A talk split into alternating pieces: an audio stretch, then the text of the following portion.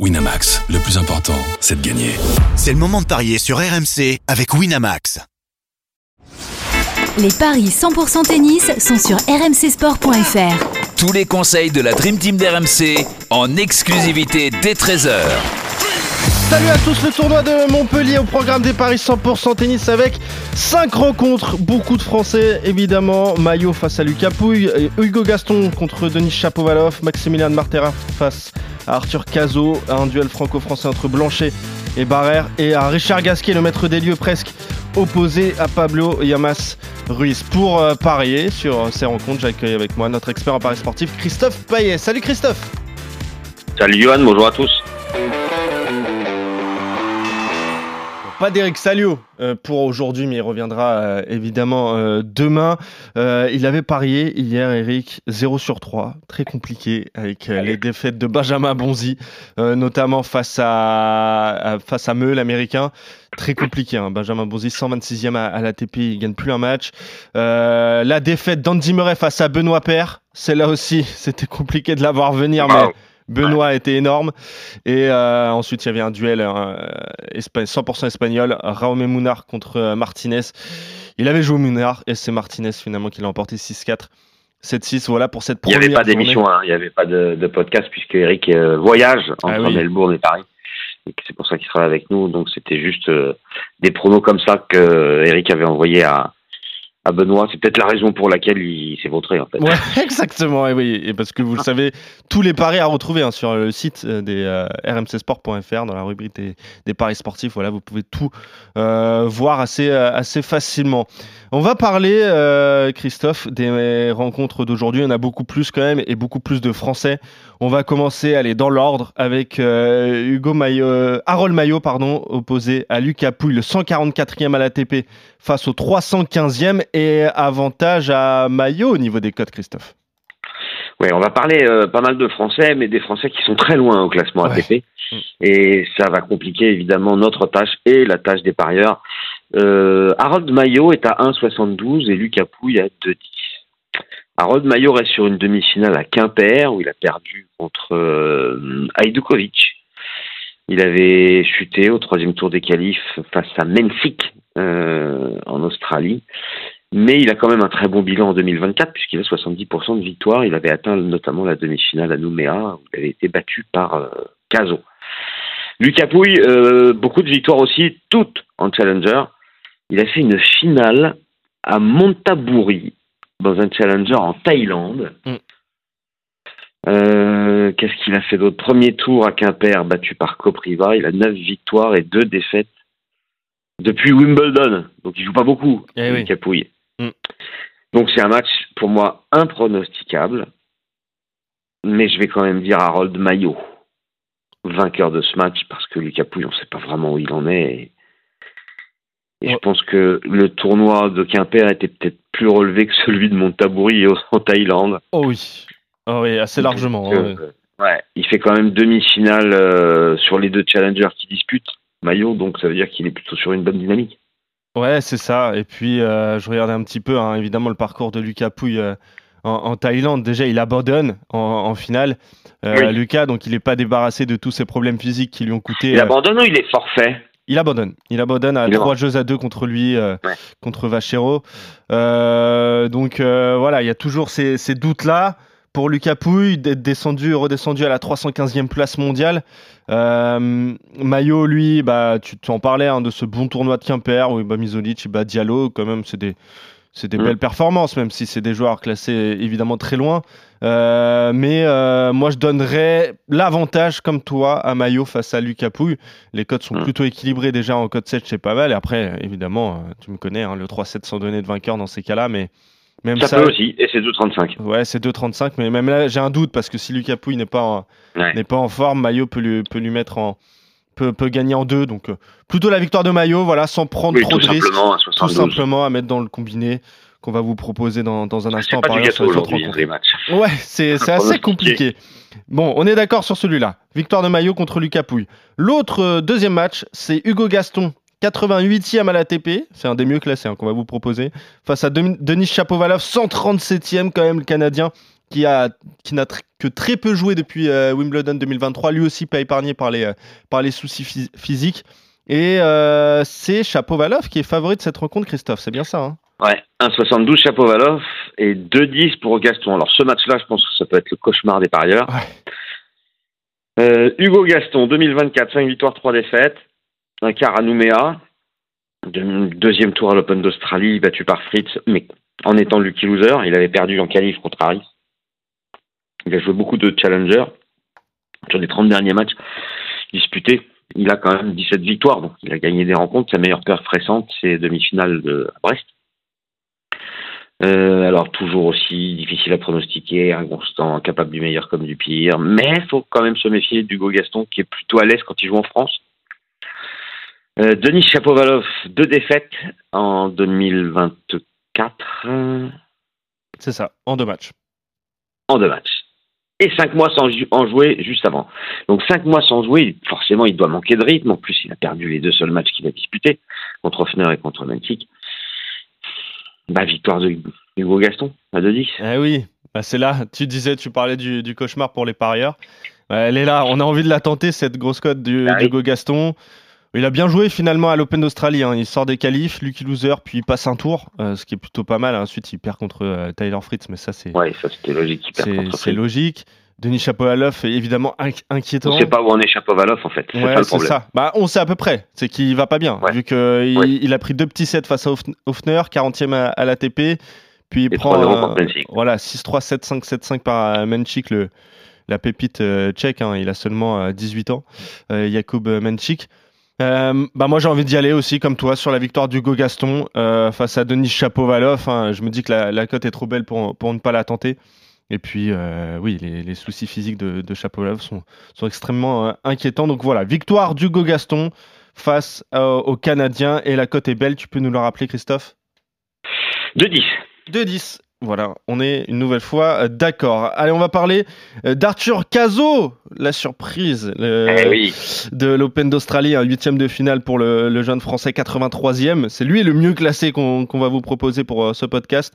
Il est opposé à Maximilien Marterer, Marterer 92e à l'ATP. Est-ce que Cazot part favori de cette rencontre, Christophe? Oui, largement, 1,37 pour Caso. Et Marc Terrer est à 3,05. Marc Terrer, il a joué un match en 2024. Il l'a perdu à l'Open d'Australie, 3-7-0 face à Borges. Euh, en novembre, il avait gagné le challenger suédois de Danderyd, où il avait battu Nakashima en finale. C'est pas mal. Donc, il a très très peu joué cette année. Euh, en un mois, un match. Arthur Cazot, lui, bah, c'est tout l'inverse. Il a joué neuf matchs, il en a perdu un seul. C'était contre Orcas en huitième de finale à l'Open d'Australie. Il avait gagné Nouméa juste avant. Alors maintenant, bah, on attend qu'il confirme son superbe Open d'Australie, euh, Arthur Cazot. On espère que ça va passer. Euh, vu euh, les qualités de service des deux joueurs, moi je vous propose Cazot à 1,37 dans un combiné, mais je vous propose aussi Cazot avec un tie-break. C'est coté à 2,45. Ouais, ça c'est vrai que c'est pas mal. hein. On, l'avait vu, euh, cette qualité de service à l'Open d'Australie, d'Arthur Cazot, surtout euh, face à Huberto c'est pas, un géant, hein, c'est étonnant. Hein. Ouais, mais Il est... 83. Voilà, Eric nous, nous en parlait de, de ce passé de, de handballeur. Et forcément, il a de la puissance au niveau de l'épaule. C'est un des meilleurs serveurs du, du circuit. Euh, il a tenu le choc quand même contre Orkach. Il perd en trois manches, certes, mais deux time break, évidemment. Euh, c'est Ouais. souvent le cas avec euh, les matchs polonais. les. On les avait annoncés. Je regarde un petit peu, c'est vrai que il gagne ce challenger, Maximilien Marterer, mais il y avait du beau monde, hein, parce que tu as parlé de Nakashima en finale, mais en demi, il bat Koboli, il bat Maxime Cressy en, en quart. Mhm. Euh, c'est c'est vraiment un, un beau parcours pour lui, mais, mais là, avec le public français Mais bon, qui. c'était il y a trois mois. Voilà, c'était il y a trois mois. Il y a eu cette défaite contre Borges, Borges. mais lui aussi, c'est une surprise hein, pour cet Open d'Australie. Il est allé en, en deuxième semaine en, en huitième de finale. Il avait battu euh, Grigor Dimitrov, le, le portugais. Donc c'est pas honteux non plus de perdre contre lui. Mais voilà, j'ai l'impression qu'Arthur Cazot, quand même, il a passé ce petit cap en allant en deuxième semaine d'un grand chelem. On espère. On Faut l'espère en tout cas. Maintenant, faut confirmer. C'est vrai que c'est le plus difficile. Mais allez, on va lui faire confiance pour cette rencontre. Le tie-break dans la rencontre, j'aime beaucoup aussi parce que tu en parlais, hein, Marterer aussi, il sert très bien. Euh, Ouais. Énormément d'ace euh, dans ses rencontres. Donc, euh, allez, victoire d'Arthur Cazot avec le tie-break. Je vais te suivre complètement sur, euh, sur cette rencontre. Et c'est 2,45. Si vous jouez que le tie-break, c'est un 64. Euh, et voilà, victoire de Cazot. euh, Blanchet face à Grégoire Barrère, le 214e à l'ATP, qui sort des qualifications. Ça, c'est Blanchet. Et Barrère qui est 104e euh, à la 104e pardon, place mondiale. Il est favori, Grégoire Barrère. Hein. La logique à respecter. Oui, un 46 pour euh, Barrère et 2,70 pour Hugo Blanchet. Alors, j'ai pas de souvenir qu'on ait parlé d'Hugo Blanchet dans les, dans les paris RLC. Pourtant, c'est pas un petit jeune, hein, il a 25 ans. Il a battu De Jong en qualif et il a battu Droguet. Euh, vous vous souvenez de Droguet, euh, qui avait perfait il n'y a pas si longtemps que ça. Euh, que dire de Blanchet? Euh, Quand il joue des Français, c'est assez étonnant. Hein. Il a quand même battu Muller. Il a battu Lestienne. Sur ses dix, derniers matchs contre les Français, en fait, il a, il a gagné quatre fois, il a perdu six fois. Mais ce qui est étonnant, c'est qu'il a battu les meilleurs. Muller, il gagne. Lestienne, il gagne. Droguet, et janvier. Mais il perd contre Jacquet, Bertrand, Locoli, Linderknecht et Caso, c'est logique, et Tom Paris. Donc, euh, difficile à pronostiquer, le garçon, euh, qui a deux victoires et trois défaites en 2024. Il a perdu contre Mayo au premier tour à Nouméa, en qualif de l'Open d'Australie contre le Serbe Ajdukovic, et au premier tour à Quimper contre Linderknecht. Donc je vais quand même jouer Barrère, même si c'est compliqué hein, pour Barrère, euh, fin de saison dernière et, début de cette saison. En 2024, il a gagné un match sur cinq contre Sweeney en qualif de Brisbane. Après, il perd contre Tommy Paul au premier tour de l'Open d'Australie, c'est logique. Contre Doc Worth à Brisbane, c'est logique. Contre Mikkelsen à Auckland et contre Virtanen à Quimper, ça c'est un peu gênant parce que logiquement, il aurait quand même dû le gagner celui-là. Mm. Donc il a quand même quatre défaites de suite. Donc il faut absolument qu'il se relance au plus vite et il faut qu'il gagne contre Blanchet. Donc je vais le donner vainqueur quand même. Ouais, il était tête de série euh, numéro 1, hein, euh, Grégoire Barrère avec Quimper. Il se fait sortir eh par Virtanen qui est 166e à l'ATP. Là. Donc d'entrée, euh, plutôt inquiétant. Et moi je me demande s'il n'y a pas un coup à tenter dans ce duel 100%, 100 français.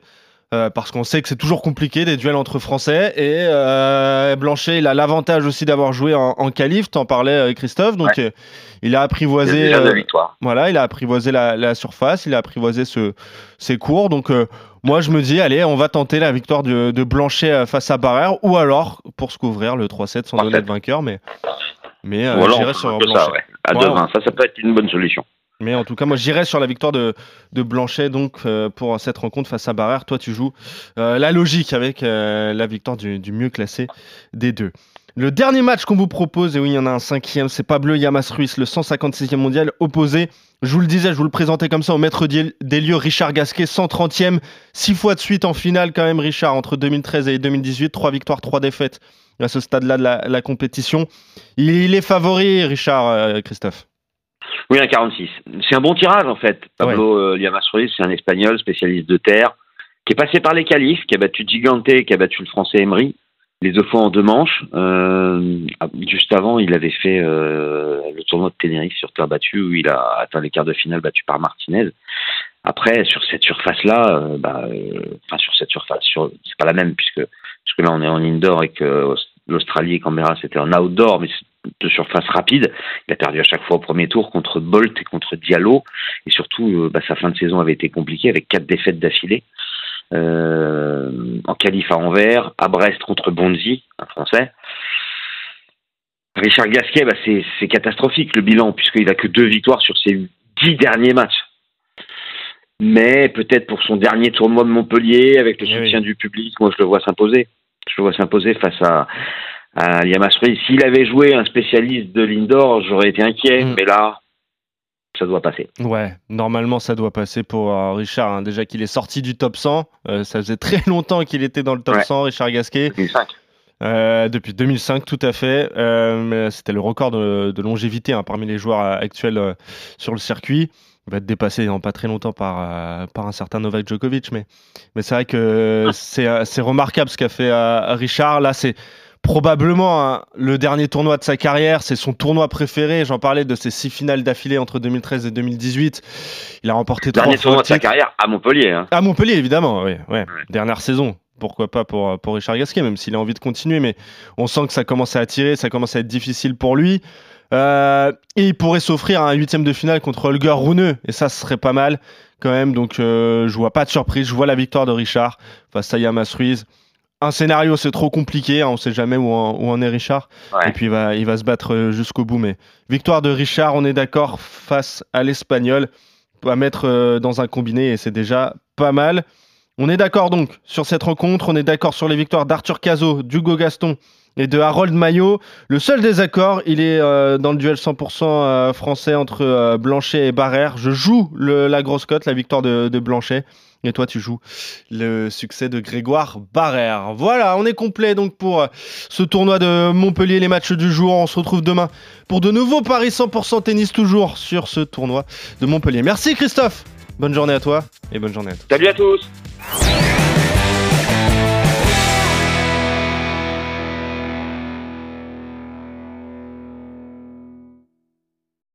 Winamax, le plus important, c'est de gagner.